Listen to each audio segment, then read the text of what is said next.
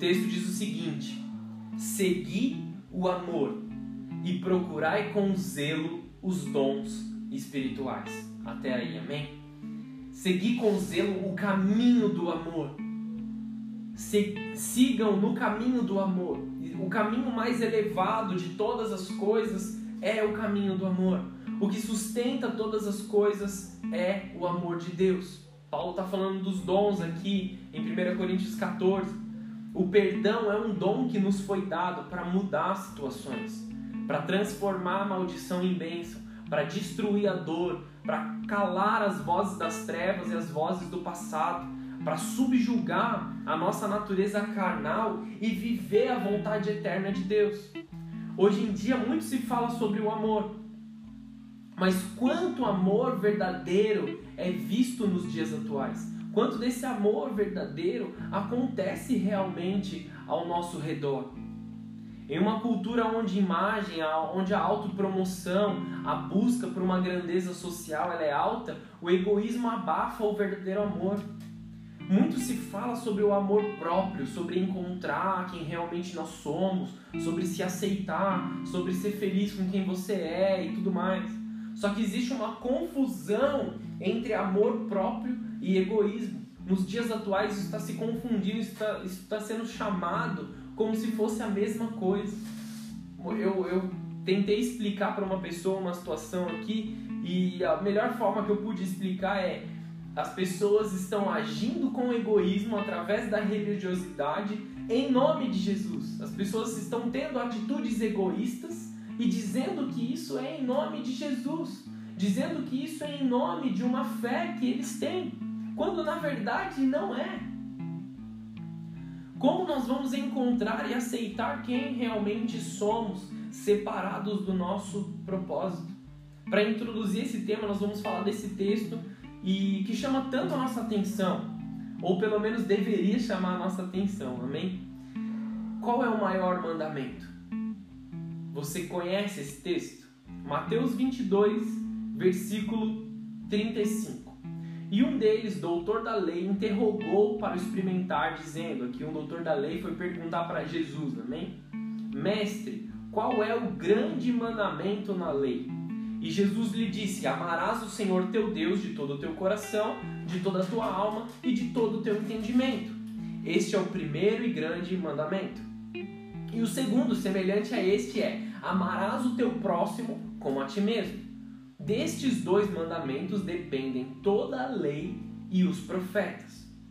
O primeiro mandamento é: ame a Deus sobre todas as coisas, e nós entendemos isso, nós compreendemos esse amor. Deus deve sempre estar no maior lugar de importância nas nossas vidas. A prioridade da nossa vida é Deus, é Jesus, é viver e caminhar com Ele. Pois é dele que procedem todas as coisas. O amor vem dele para nós em primeiro. Como nós sabemos, todas as coisas de Deus são primeiro em nós e depois através das nossas vidas. E é isso que nós temos que ter um entendimento. Aí nós entramos no segundo mandamento que depende desse primeiro. Amarás o teu próximo como a ti mesmo. Esse mandamento é dividido em duas partes. A primeira parte é como a ti mesmo e depois você ama o próximo. Amém? Primeiro você se ama Primeiro você respeita quem você é. Primeiro você recebe o amor de Deus sobre a tua vida e então você está capacitado a amar o próximo. Tudo é feito em processos na presença de Deus. Nós temos que ter certeza sobre isso. Nós não podemos pular as etapas, nós precisamos cuidar muito bem de nós mesmos antes de fazer as coisas com as outras pessoas. Então você se ama você se respeita com o amor verdadeiro que vem de Deus, você cuida da sua vida, cuida do seu relacionamento com o Senhor e então você transfere amor para a vida do seu próximo, o verdadeiro amor, não algo parecido com isso, amém? A gente vai até o final dessa palavra, a gente vai saber discernir e limitar aqui o que é o verdadeiro amor e o que é uma mentira. Você já ouviu aquela frase? Faça para o outro o que você gostaria que fizesse com você. Isso é totalmente bíblico, justamente porque está escrito em Mateus 7, versículo 12, não exatamente com essas mesmas palavras, mas entenda isso. Faça para o seu próximo aquilo que você espera que que façam para você. Trate o outro da forma com que você gostaria de ser tratado, sempre julgando as pessoas sendo melhores do que você, como se estivessem em um lugar de autoridade maior do que o seu. Façam isso, vivam dessa forma, porque isso é agradável a Deus. Amém? Não é a sabedoria humana ou, a, ou uma novidade do homem, é sabedoria divina. É Deus quem deseja isso. Entenda que a Bíblia detém todo o conhecimento sobre todas as coisas. Não existe uma novidade fora da palavra de Deus. Não existe algo a ah, vamos reescrever a Bíblia, ah, a Bíblia ficou desatualizada, ah, nós precisamos é, renovar a palavra de Deus para ela ficar mais atual. Não existe isso. A Bíblia é mais atual do que, todas as outras coisas. A Bíblia é uma novidade mais fresca do que o jornal que vai sair amanhã. A Bíblia tem três principais palavras no grego que foram traduzidas como amor. Eu vou explicar elas aqui muito brevemente e aí você vai ter um entendimento um pouco melhor sobre o verdadeiro amor. Então preste bastante atenção. A primeira palavra é filéu. Filéu é uma palavra grega para usar, é, para ser usada como amor no seguinte sentido, de descrever a manifestação de amor entre amigos, irmãos e familiares. É um amor que eu tenho pelos meus amigos, é um amor e um respeito que eu tenho pelos meus irmãos, sejam eles de sangue ou sejam eles irmãos espirituais. É um amor que eu, eu me entrego pelas pessoas, pelos meus, pelos meus próximos. O amor eros é a nuance de amor entre o casal. É um amor para ser guardado apenas dentro do casamento.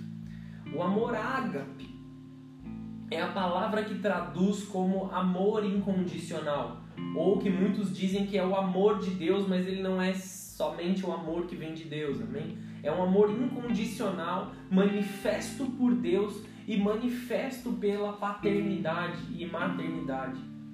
É, ele é manifesto pelos pais. É um amor que não importa o que o filho faça, o pai vai continuar amando. Amém? Vocês estão entendendo aí?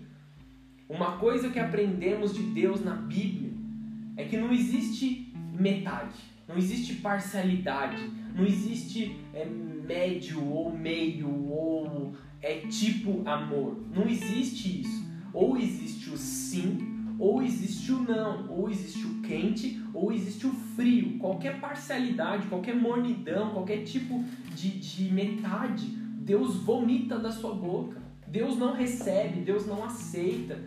Tudo aquilo que se parece com o amor não é aceito de Deus, é somente o que é verdade. Ou é amor ou não é amor, e nós precisamos entender isso. Às vezes é, a gente precisa se questionar. Olha no seu espelho, vai depois dessa mensagem no seu espelho, lá no seu banheiro, onde você tem um espelho aí na sua casa. Olha para você mesmo e fala assim: você é um bom cristão? Pergunta para você mesmo. Se você tem uma resposta, para essa pergunta e você vai dizer assim, mais ou menos, toma muito cuidado com essa palavra. Porque se você é mais ou menos cristão, você também está na metade. Ou você é de verdade, ou você faz aquilo que você deveria fazer, ou você não está fazendo. Ou você está fora da, daquilo que você deveria, fora daquilo que você é, é, é, foi comissionado por Deus a fazer. Portanto, ou você ama verdadeiramente, ou você nunca amou. O verdadeiro amor, ele não tem como diminuir ou aumentar. Ele só é. Ele só está lá. Ele é amor. Ele está vivo. Muitas pessoas usam frases, né, para tentar enganar algumas coisas. Eu já ouvi frases como: "Ah, eu já te amei mais". Pessoas dizendo uns para os outros, né? "Ah, eu já te amei mais". "Ah, o amor acabou" e blá blá blá blá blá. Da sua boca saem palavras que que não conversam com as suas atitudes. Questione-se isso. Existe amor ou não? Existem muitos sentimentos que são confundidos com o amor. Assim como muitos sentimentos que abafam o verdadeiro amor, como a vingança, como os ciúmes, como o medo, como a dúvida. Essas coisas eles surgem no amor que não é completo. Ciúmes, medo, suspeitas, dúvidas, todas essas coisas surgem quando existe parcialidade no amor, ou seja, um amor que é entregue por uma parte, mas o outro não corresponde. Esses tipos de sentimento aparecem quando o amor ele é parcial, quando o amor não é completo. E que amor é completo? O amor de Deus por nós.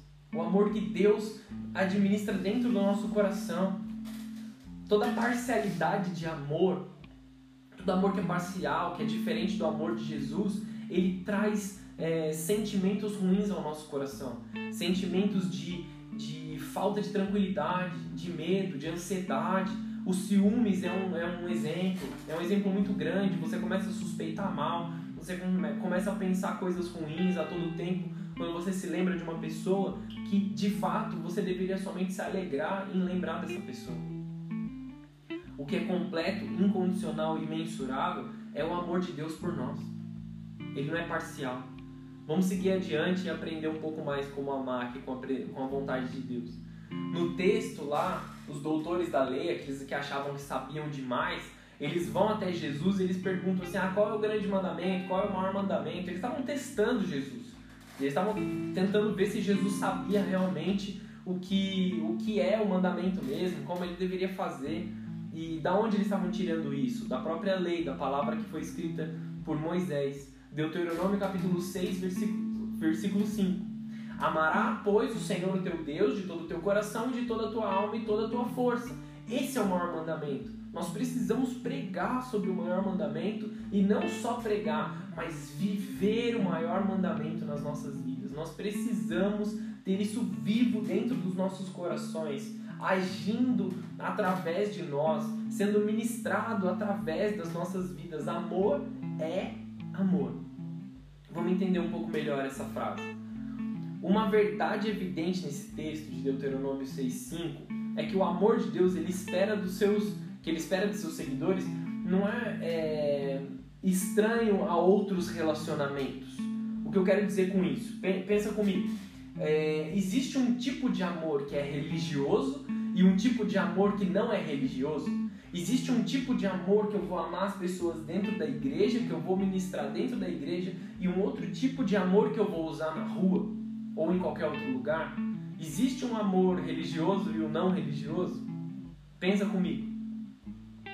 Na Bíblia existe uma variedade de palavras para amor, mas elas em geral distinguem os aspectos relacionais e direcionais do nosso amor, não a essência de amor. Todos são o verdadeiro amor. Ágape e filéu, como dizem, o ágape é o amor que vem de Deus, filéu é o amor para com o seu irmão. Não é necessariamente só isso. É uma manifestação, é uma forma de manifestação. Embora filéu signifique amor fraternal, ele pode ser traduzido como amor fraternal, e ágape se refere a um amor sacrificial, um amor altruísta, um amor que é, foi considerado incondicional.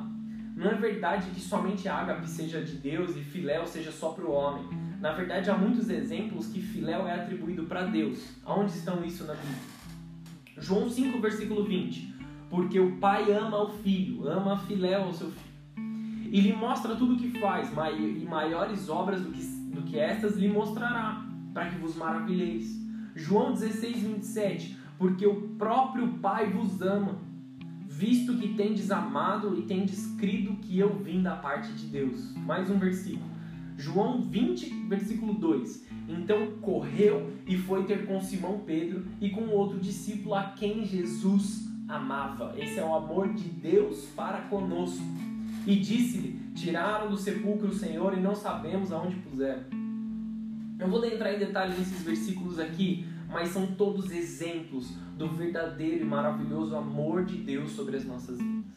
A Bíblia deixa bem claro que tanto Filéu como Ágape são aceitáveis em termos de como o, o do amor do homem para com Deus. Paulo adverte aqueles que não filéu a Deus. Eles dizem assim: se alguém não ama a Deus, o Senhor, o Senhor seja anátema. E ele conclui dizendo: Maranata. Aquele que não ama a Deus está sendo amaldiçoado. E aí ele conclui dizendo: Maranata, é tempo de, de clamar a vinda de Jesus. É tempo de dizer Maranata. Nós amamos, por isso dizemos: Vem Jesus sobre nós. Nós amamos a Deus, então nós clamamos Maranata. Nós estamos vivendo os tempos do fim, amém? Se existe um tempo bom para a gente dizer Maranata, é o tempo atual. Corrigir a nossa vida, corrigir o nosso caminho, se arrepender, mergulhar no, no amor de Deus e clamar Maranata. Vem sobre nós, Senhor Jesus. Jesus ele não repreende a Pedro aqui por sua forma e pelo seu nível de amor porque Pedro usou filéu nessas palavras aqui, tá bom? Pelo contrário, Jesus deu a Pedro uma comissão de alimentar o rebanho de Deus. Quando Pedro é corrigido por Jesus, no momento em que Jesus pergunta três vezes para ele se ele o ama, em João 21, versículo 15 ao 17, Pedro responde assim: Senhor, tu sabes todas as coisas, tu sabes que eu te amo. E aqui ele usa a palavra filéu, o amor fraternal, o amor de amigos. Ele aceita esse amor sobre as nossas vidas, amém? Porque amor é amor. Existe, não existe um amor maior, um amor menor. Existe o amor. O amor é único e ele é verdadeiro. Apenas a direção desse amor que se distingue entre as palavras. E é isso que nós precisamos compreender. Só existe um amor pelo qual nós vamos amar a Jesus. Toda a língua grega quanto a hebraica, elas são às vezes até mais precisas do que o português comum que nós usamos. Enquanto você ou eu dizemos a um amigo, um cônjuge, um filho, eu te amo, no grego e no hebraico a gente vai ter várias palavras diferentes para dizer.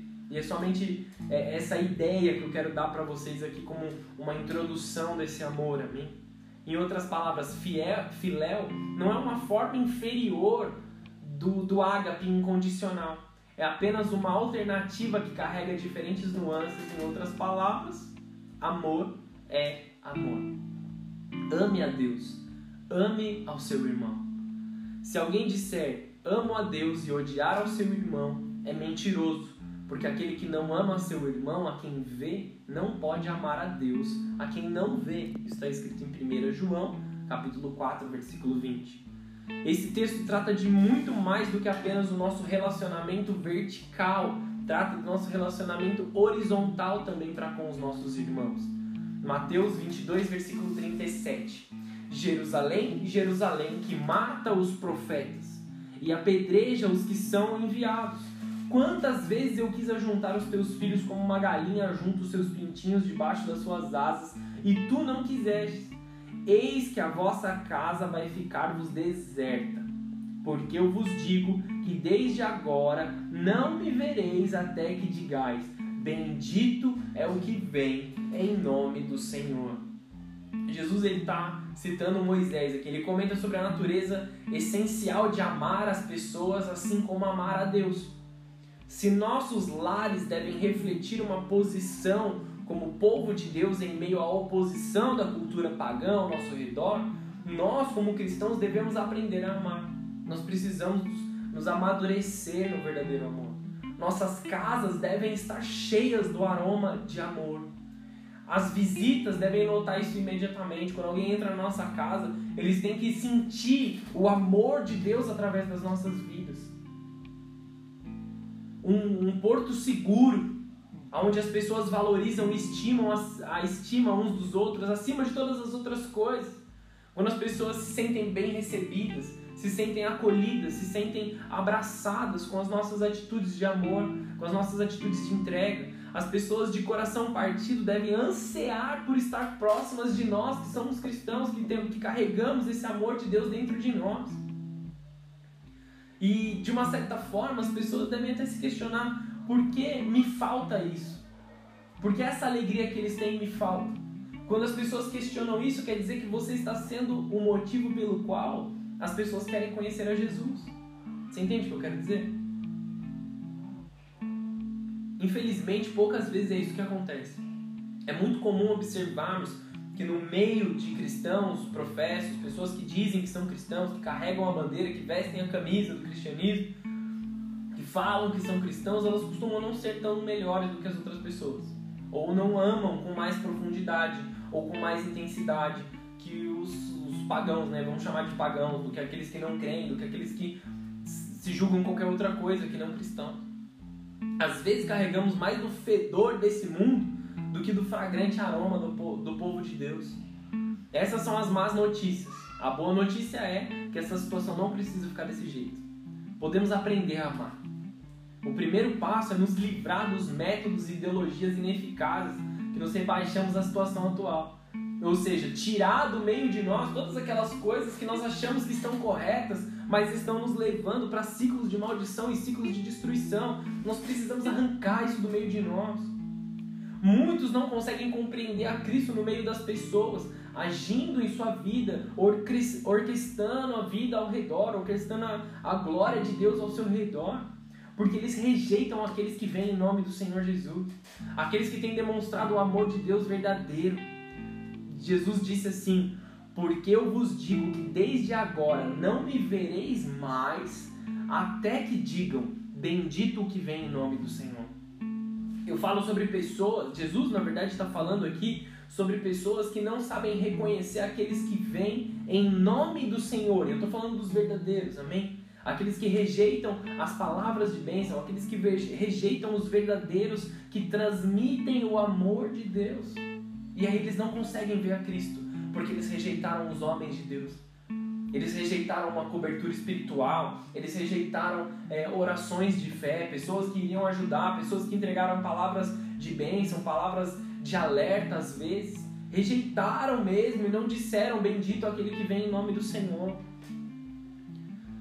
Uma frase muito comum nos dias atuais: Eu amo de todo o meu coração. A gente vê frases bonitas escritas pela internet toda, por todas as redes sociais, pessoas falando, falando, falando e dizendo sobre amor, eu te amo de todo o meu coração e coisas maravilhosas com desenho, com tudo. Essas são palavras familiares. Mães e pais dizem aos seus filhos, maridos e esposas dizem um ao outro, também amantes clandestinos frequentemente usam essas palavras, sussurrando isso como se fosse uma forma é, familiar enquanto contemplam profundamente um no olho do outro, tão bonito. Só que infelizmente essas palavras perderam o brilho, perderam o significado, perderam aquela, aquele, aquele brilho de alegria por trás das palavras. Porque hoje em dia, o eu te amo de todo o meu coração, alguns dias depois, toma o lugar de eu nunca mais eu quero te ver. Quantas e quantas pessoas enganando umas às outras usando as palavras de amor, usando palavras bonitas, usando palavras de incentivo. Quantas e quantas pessoas. Outros dizem é que de fato eu não amo mais. Ah, são palavras bonitas para esconder atitudes horríveis e negativas. O que acontece entre o que a, até que a morte os separe e eu quero a minha parte da casa. O que, que aconteceu nesse meio? Ou talvez o vai embora, não quero te ver mais. O que acontece com as pessoas que disseram palavras lindas e depois disseram palavras horrorosas que, que excluem tudo aquilo que viveram até aqui? Falta de perdão, vivem guerras dentro da sua própria casa, vivem em discórdia, vivem em tristeza. Creio, creio que uma das maiores coisas da, dessa epidemia atual de estarem amando é, é ignorância. As pessoas simplesmente não conhecem algo melhor, não conhecem o verdadeiro amor de Deus, então elas aceitam qualquer coisa, qualquer esmola que o mundo dá, eles aceitam como amor, porque não conhecem o verdadeiro amor de Deus. Pensamos que o amor é uma força aleatória, irresistível, incontrolável e sensual, porque nós fomos ensinados dessa forma. E aí nós precisamos entender algo, uma mitologia grega, greco-romana aqui, que foi implantada na nossa sociedade e que nós aprendemos dessa forma. Desde criança nós aprendemos isso. O amor é como. Eles dizem que o amor é como se fosse algo imprevisível, que vem e vai, que ele não, não espera, que você não pode suportar, que ele é irresistível, que ele é aleatório, que ele é incontrolável e muitas vezes sensual. Em resumo, eh, nós somos de todo fisgados por esse mito que mito eu quero dizer? Você já ouviu falar do Cupido? Sabe a história do Cupido? O anjinho sem graça que solta umas flechinhas de amor e aí se ele acertar a pessoa com a flecha, ela vai ser completamente apaixonada e nunca mais vai é, nunca mais vai largar a pessoa. Ou a gente assiste aqueles, aqueles filmes e tem poção do amor no filme, todo mundo quer uma poção do amor, quer encontrar o verdadeiro amor, sabe essas histórias? E quem não conhece isso? Quem nunca assistiu um filme, ou um desenho, ou alguma coisa que fala desse anjinho, né? Dessa, dessa força. Vamos falar sobre esses mitos que eles precisam ser quebrados, amém? A gente, para entender o verdadeiro amor de Deus, a gente precisa quebrar e destruir esses mitos que estão martelando na nossa mente e não nos, permitem ver a verdade de Deus. Para que a gente entenda o Evangelho, nós precisamos desaprender algumas coisas. para aprender a verdadeira vontade de Deus, a gente precisa quebrar algumas coisas que a cultura nos ensinou, que a televisão nos ensinou, que os filmes nos ensinaram. Muitas dessas coisas são culturas mundanas e caídas, e nós precisamos destruir isso completamente e entrar na verdadeira profundidade de Deus sobre as nossas vidas. Amém? Então, o primeiro mito que eu quero quebrar aqui é que o amor ele não é uma força aleatória. Muitos dizem assim: não escolhemos por quem nós nos apaixonamos, e aí eu estou apaixonado agora. Muitos de, de nós já ouvimos essa mentira. E ela normalmente é um código para confundir as pessoas, uma forma bonita de dizer que ah, eu não me importo com a Bíblia, eu não importo se é minha família, meus amigos e mesmo os desconhecidos é, concordem todos que somente uma pessoa louca ficaria com essa pessoa em quem eu estou apaixonado. Amor e paixão são completamente coisas distintas. Você, ah, vou ignorar tu, é, vou ignorar todos e vou seguir adiante, vou seguir no que eu acho melhor para mim.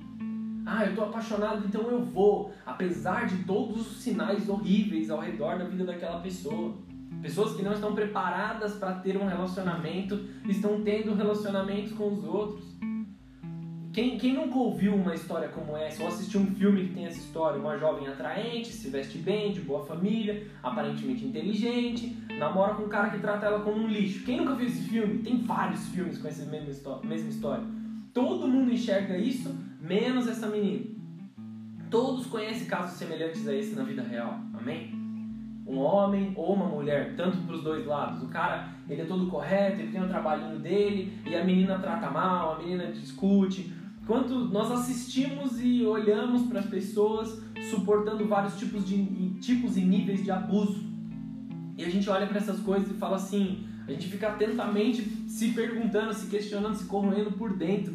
Será que é agora? Será que essa é a última gota? Eles precisam acordar, eles precisam ver. Por que alguém se sujeitaria a isso? Por que, que alguém quer ficar nesse tipo de relacionamento? Será que é realmente esse o propósito de Deus para a vida de vocês? Permanecer em um relacionamento abusivo, insatisfatório, nada tem a ver com a razão ou o senso comum. É tudo sobre aquela suposta força aleatória chamada amor que uniu o seu ofensor, uniu a, a pessoa a, um, a uma, de uma certa forma, eu vou usar essa palavra, de uma certa forma, a uma maldição. Nós precisamos abrir os nossos olhos para o verdadeiro amor de Deus. Não é algo que ah, é, é irresistível. O amor não é uma força irresistível. Já ouviram falar de pessoas casadas, comprometidas, que abandonam tudo, seu, seu casamento, seus filhos, sua casa, para ficar com uma outra pessoa? Porque encontraram o verdadeiro amor entre milhares de aspas. Estou falando de bons relacionamentos agora, tá bom? A gente falou dos abusivos, vamos falar dos bons.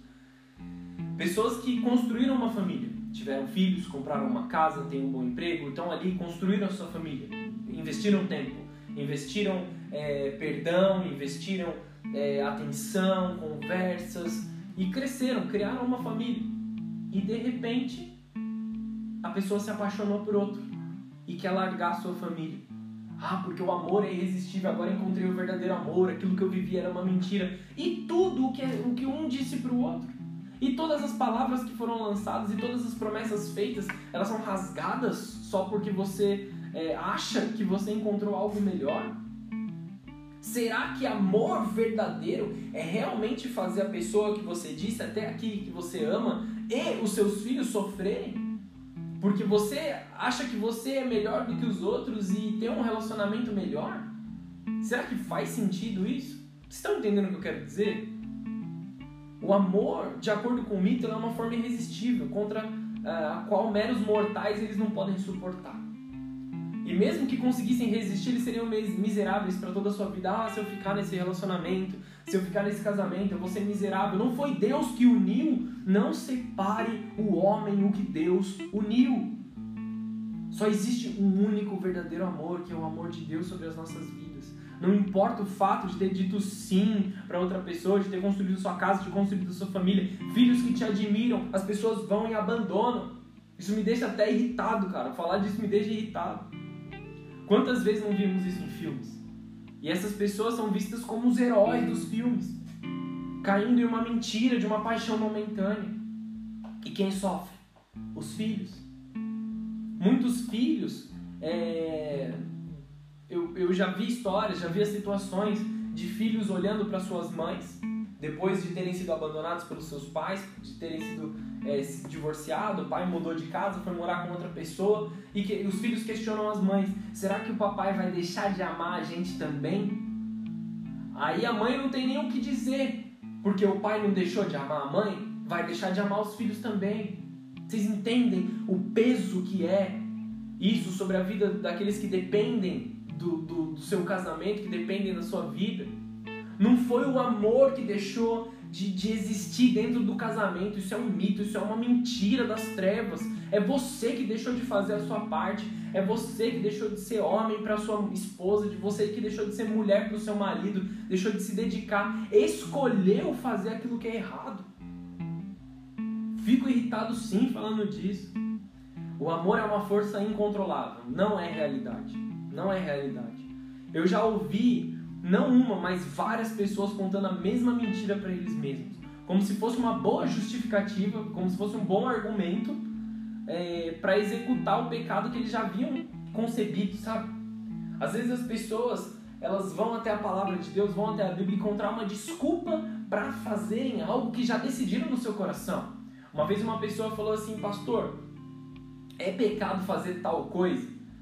Aí eu, eu, eu achei estranha a pergunta e eu perguntei por quê? Ah, porque eu tenho que saber se eu vou pedir perdão a Deus ou não, porque eu já decidi que eu vou fazer. Eu falei, então não faz a menor diferença eu te falar se é ou não. Você já decidiu o que você vai fazer. Olhar para a Bíblia tem que nos corrigir. Não é pra gente dizer, ah, eu vou pedir perdão então para Deus porque eu vou continuar fazendo. Que, que sentido faz? Por que, que você está indo até a Bíblia então? Isso não é amar a Deus. Pode ser qualquer outra coisa, não é amar a Deus, não é ser obediente a Deus. E as pessoas, com a toda a pompa, tudo que é maravilhoso, dizem assim: ah, simplesmente nós nos apaixonamos. É como se tivesse me contado uma verdade óbvia, sabe? Sem nem vergonha ou remorso de dizer essas coisas, nem olha para baixo disfarçando o que está dizendo. Pessoas dizem isso como se fosse uma boa justificativa para saírem das alianças das quais Deus mesmo fez parte que só ele deve separar aquilo que ele uniu. Isso não é amor, isso não faz sentido. Isso não é amor. Pare de olhar só para você e só para o que você quer no seu egoísmo. E olhe quantas pessoas estão sofrendo por essa decisão. Nós falamos aqui sobre os casamentos que estavam bem, as pessoas se divorciaram. O divórcio nunca será a solução. Amém? para que você encontre o seu verdadeiro amor. Na verdade, você está jogando no lixo o seu verdadeiro amor, a pessoa que Deus uniu você. E os relacionamentos abusivos, nós precisamos abrir os nossos olhos, porque é, o amor ele não pode ser essa força incontrolável, irresistível completamente aleatória. Deus ele não une qualquer duas pessoas que estavam na rua, passaram, cruzaram o caminho. Deus não faz esse tipo de coisa, Deus não brinca com os nossos sentimentos, Deus não quer que nós vivamos sofrendo. Se conserte nos seus caminhos. Se conserte com o Senhor. Vale a pena mesmo viver isso quando Deus tem algo muito melhor para sua vida. O quarto mito que eu quero quebrar aqui nesse, nessa mensagem, nesse culto. O amor, ele não é uma força sensual. Amém? O amor não é uma força sensual. Eu lembro de uma época quando eu era mais novo que dizer eu amo para eu te amo para um amigo era errado porque o amor tinha que ser uma força sensual, entende? Isso está completamente errado. De livros românticos aos mais famosos filmes, nós passamos por seriado de comédia e o amor é equiparado a sexo. Em todos os lugares, todo filme, toda história, tudo, tudo. Amor é igual a sexo, é sempre assim. E não é isso. O amor não é uma força sensual. Para aqueles casados, Deus tem reservado um presente maravilhoso que é o sexo. Amém? O sexo não pode ser tratado como um tabu dentro da igreja. Ele não é proibido. Ele é feito para o, os casais casados. Amém? Aqueles que não estão casados estão vivendo em pecado. Amém? Isso, é muito, isso tem que ser muito claro nas nossas vidas. Amém? E, e o sexo é o novo casamento da, da mídia moderna. Ah, eu conheci alguém, eu tive um relacionamento e é isso. Um compromisso raso, com todas as ressalvas conhecidas as pessoas vão, se relacionam nos dias atuais sem nem saber o nome um do outro. Ligam a sua alma um com o outro. Quando nós temos relações sexuais com as pessoas, né? quando um homem e uma mulher se juntam e têm relação, eles não estão só ligando o seu corpo, mas eles estão ligando a sua alma, os, os medos, os, problemas de um do outro se cruzam, se juntam e eles carregam o mesmo, o, a, a mesma situação um do outro. Então, se você está vivendo em algo que você não deveria viver, se desligue disso. Peça perdão a Deus e se desligue de forma completa. Agora o casal se conhece, ele faz sexo e depois de perceber que tem algo especial, eles trocam o número de telefone. Quando deveria ser completamente o contrário. Tudo perdeu a magia, tudo perdeu o sentido. Magia aí eu, eu digo de, de beleza, de, de ser bonito, né? Porque o amor não tem nada de mágico. O amor, ele é uma escolha, ele é uma dedicação, ele é uma, uma algo que é impulsionado de dentro de nós para com, com o próximo. E aí eu falo, né, aqueles que tiveram um relacionamento, se é que eles sabem o nome um do outro. Esse é simplesmente o próximo passo lógico do mito greco-romano lá do amor. A flecha do cupido sempre leva ao amor é, sensual. Isso é, isso é errado, cara. Porque se eu for pensar isso, com que tipo de amor eu vou amar o meu filho? Com que tipo de amor eu vou amar as pessoas ao meu redor? Será que eu não vou amar então? Porque não tem, não tem nada relacionado com a sensualidade. Muitos acham que o fato de não querer ter relações dentro do casamento quer dizer que o amor acabou. Seja menos místico e olha para sua barrigona. Seja menos místico, vai. E olha para suas atitudes, olha para a forma como você se comporta. Você está desleixado, cara. Não é que o amor acabou, é que vocês estão desleixados. Você tem que ter um bom tratamento. Às vezes as pessoas casaram, estão confortáveis ali e tratam mal, e xingam, e falam palavras duras, e aí querem ter um relacionamento depois. Como? Como? Isso é para culto de casais, amém? Vamos seguir adiante. Antes de. Uh, antes, todo dia trazia uma flor, né? Falava palavras bonitas, levava um chocolatinho. Mas hoje é grosso. Hoje quer ficar sentado no sofá, quer ficar largado de um lado para o outro. Se o amor é sensual, é o alvo definitivo do amor romântico, por que se importar com a formalidade de orar junto? De pedir a bênção dos pais, os valores verdadeiros, os protocolos de casamento, os valores estabelecidos por Deus, sabe? O que é o casamento então, se as pessoas só se juntam hoje em dia? Casamento é extremamente importante, cara. É a aliança sagrada de Deus. Na verdade, quem ainda precisa do cupido? Não precisa esperar uma flecha, é só alguém ter o mesmo aplicativo que o seu, né? Nos, nos dias atuais. O amor desse mito, ele não se traduz em vários relacionamentos. Talvez o maior problema com esse tipo de amor é que ele não se aplica para os outros relacionamentos, ele só se aplica para relacionamentos é, que envolvem é, a sexualidade. Se o amor é uma força aleatória, incontrolável, irresistível e sensual, de novo, com que amor eu vou amar os meus filhos? Que eu sei que eu os amo tanto. Essa luta na cabeça de muitas pessoas gera é, inconformação quanto à objetividade do amor de pais para com os filhos. Eles não compreendem, eles não entendem como eles devem amar de forma verdadeira. Deixando de expressar o amor quando eles se, se tornam mais maduros ou eles crescem Pais e filhos perdendo a afetividade do amor inocente e real quando os filhos crescem. O que leva a maldade do coração voltado ao pecado são pais que têm desejos sexuais pelos filhos, ou enteados, ou seja lá o que for, esse assunto é, dá nojo, cara. A gente não, não deveria nem ter que falar isso. Isso é falta de amor verdadeiro. É necessário ver o amor no sentido bíblico, no sentido real, no sentido verdadeiro. Se você quiser ser capaz de traduzir isso de um relacionamento para o outro, você precisa amar como Deus te ama. Entender o amor de um pai para com o filho. Entender um amor verdadeiro. Um amor que não se traduz em atitudes sexuais. Um amor que se traduz em atitudes de entrega de si mesmo para com o próximo. Em benefício de ambos, não benefício de um e de outro, não. Uma pessoa que só deseja ter benefício dentro de um relacionamento não ama o seu próximo, só ama ele mesmo. Esse mito é o que faz muitas pessoas nos, nos dias de hoje duvidarem do amor de Deus, duvidarem do amor verdadeiro, foram machucados. Pessoas que foram machucadas pelos seus pais, por aqueles que viam como líderes, não conseguem se entregar a Deus porque entendem que Deus vai tratá-los como seus pais os tratavam. De, ainda que o seu pai tenha sido mal, o amor de Deus ele é acima de todas as coisas. O amor de Deus ele é real, ele é verdadeiro, ele existe. Você só precisa se entregar. E se o amor de Deus é um amor caprichoso, como o amor de Hollywood, Deus vai se divorciar da gente se a gente fizer alguma coisa errada? Está entendendo o perigo que a gente está envolvido em acreditar nesse amor falso, nesse amor de plástico, nesse amor de algumas horas de filme depois e o, e o felizes para sempre? O que é esse felizes para sempre? Felizes para sempre é só depois de muita dedicação, quando Jesus voltar, amém?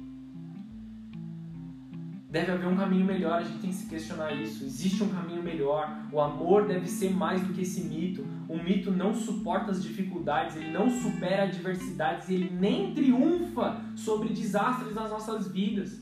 O mito não traz conforto para a mulher que a beleza já está indo embora na sua idade, que o homem também já está perdendo a sua beleza quando ele já vai é, ficando mais velho. Eles passam a viver em medos constantes, eles passam a viver em temores constantes, porque acham que o amor vai acabar, porque eles não são mais jovens e bonitos e fortes. Nós precisamos entender que o amor não é uma força aleatória, incontrolável, irresistível. Ela é uma escolha, ela é uma atitude, ela é uma entrega verdadeira e tem que ser dos dois lados. Tem que ser real. Você está solteiro hoje? Encontre alguém que ama mais a Deus do que a você. Isso é sinônimo de sucesso no seu relacionamento. Esse amor também não oferece nenhuma segurança a um casal jovem tentando navegar pelos altos e baixos do início de um relacionamento ou dos primeiros anos de casamento, porque os primeiros anos eles são difíceis. Pensa comigo, são duas pessoas completamente diferentes que viviam em famílias completamente diferentes, com criações diferentes, tudo diferente, e elas passam a morar na mesma casa. Até eles realmente se tornarem um, terem podem ter diversas coisas em comum, amém? Mas até eles se tornarem um e saberem caminhar juntos, leva muito tempo. Tem muitos acertos, muitos erros a serem feitos.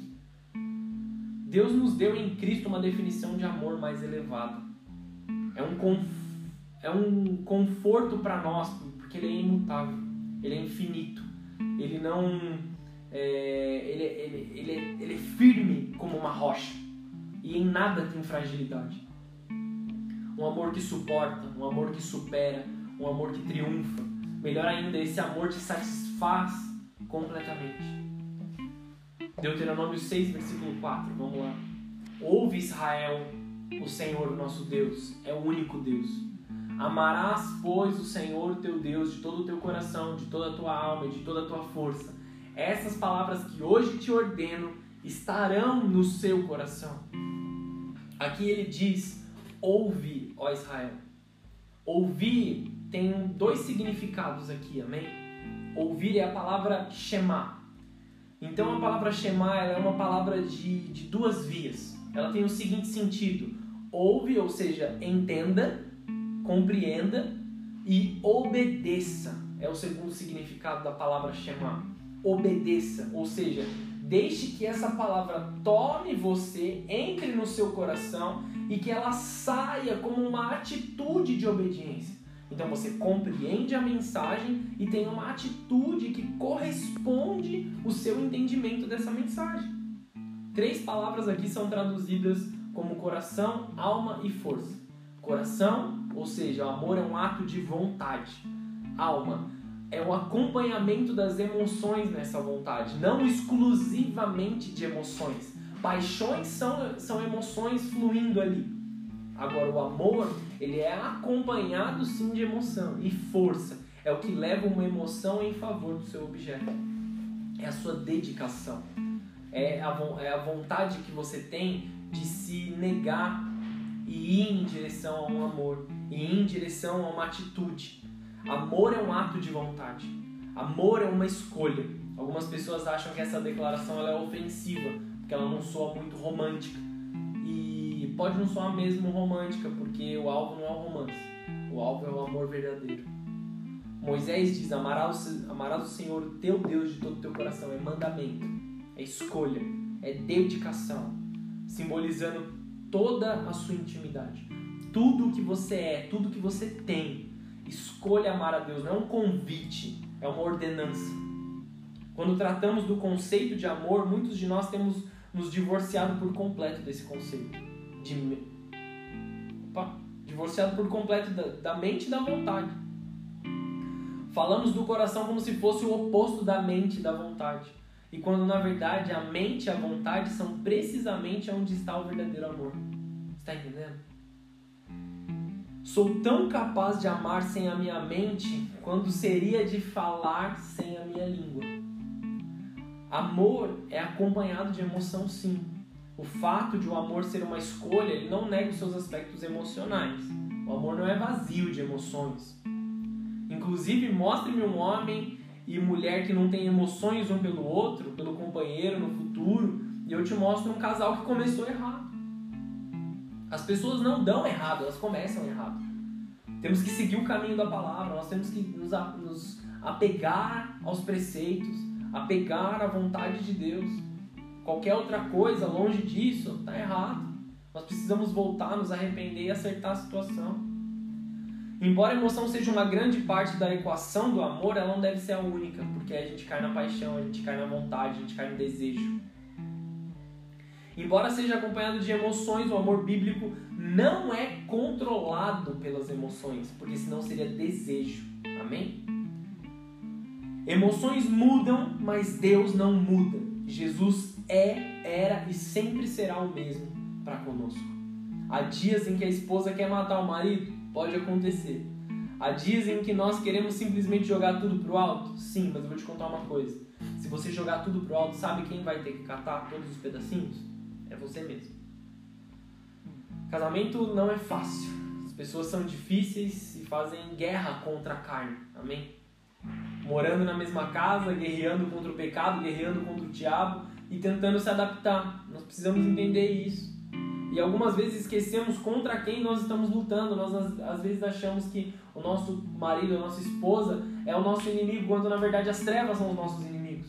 E nós precisamos lutar contra o verdadeiro inimigo. Casamentos guiados pelas emoções que são descartados no lixo do divórcio. E que desperdício. Que desperdício. Deus não gostaria que eu continuasse um casamento que eu sou infeliz. É uma desculpa muito comum, sabe? Porque você não está se dedicando, porque as pessoas não estão se dedicando, não estão agindo da forma correta. Quando na verdade deveria dizer, quando disse até a morte era da minha satisfação pessoal e não da minha morte morte mesmo. O amor leva a ação em favor do seu objeto. Quem é o objeto do amor de Jesus? É você. Moisés diz que nós devemos amar o Senhor, o nosso Deus, de toda a nossa força. O termo hebraico meod, traduzindo como força, magnitude, vigor. A palavra implica um esforço, uma ação. Sabe quando você está na academia levantando um peso mais pesado do que você pode? Sabe? Você não sabe, né? Às vezes eu tento pular na academia. O tema é que todo o esforço necessário para demonstrar esse amor, seja qual for a dificuldade, seja qual for o problema, nós temos que fazê-lo de forma completa. João João 14, versículo 15. Se me amais, guardeis os meus mandamentos. Essa é a forma como nós demonstramos que nós amamos a Deus, que nós recebemos esse amor e que nós entregamos esse amor para Ele. Guardem os mandamentos, sigam a vontade de Deus, façam a boa vontade de Deus. Se me amam, guardem os meus mandamentos. 1 João, versículo 2, é, capítulo 2, versículo 4. Aquele que diz, eu o conheço, e não guarda os seus mandamentos, ele é mentiroso, e nele não está a verdade. Nele não está a verdade. Nós precisamos compreender que guardar os mandamentos é caminhar na verdade, é caminhar no amor. Não, não foi isso que Cristo fez por nós, ele não se entregou por nós, ele não morreu por nós. O mesmo para com seus pais, para com seus filhos, para o seu próximo. Veja bem, que valor existe em um amor irresistível e incontrolável, sabe? Se a gente fosse obrigado a amar a Deus, que valor, que valor teria nesse amor?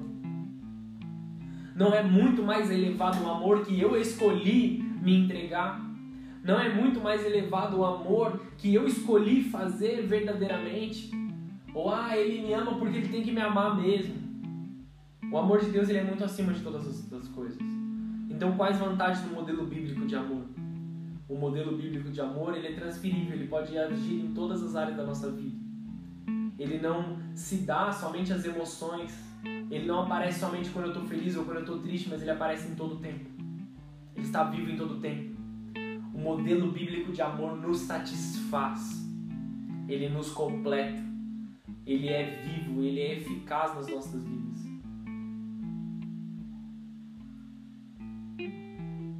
Se você está entrando num relacionamento e pensando em se casar, seu relacionamento está construído no mito grego, romano, um mito de filmes, de romances, ou seu relacionamento está fundamentado no amor de Cristo Jesus? É um relacionamento a três, né? Você, ela e Jesus, ou você, ele e Jesus. As pessoas que você diz que você ama, você demonstra o verdadeiro amor, você é honroso, você é fiel, você é verdadeiro. Os seus filhos sabem e veem que você e a sua esposa ou seu marido se amam.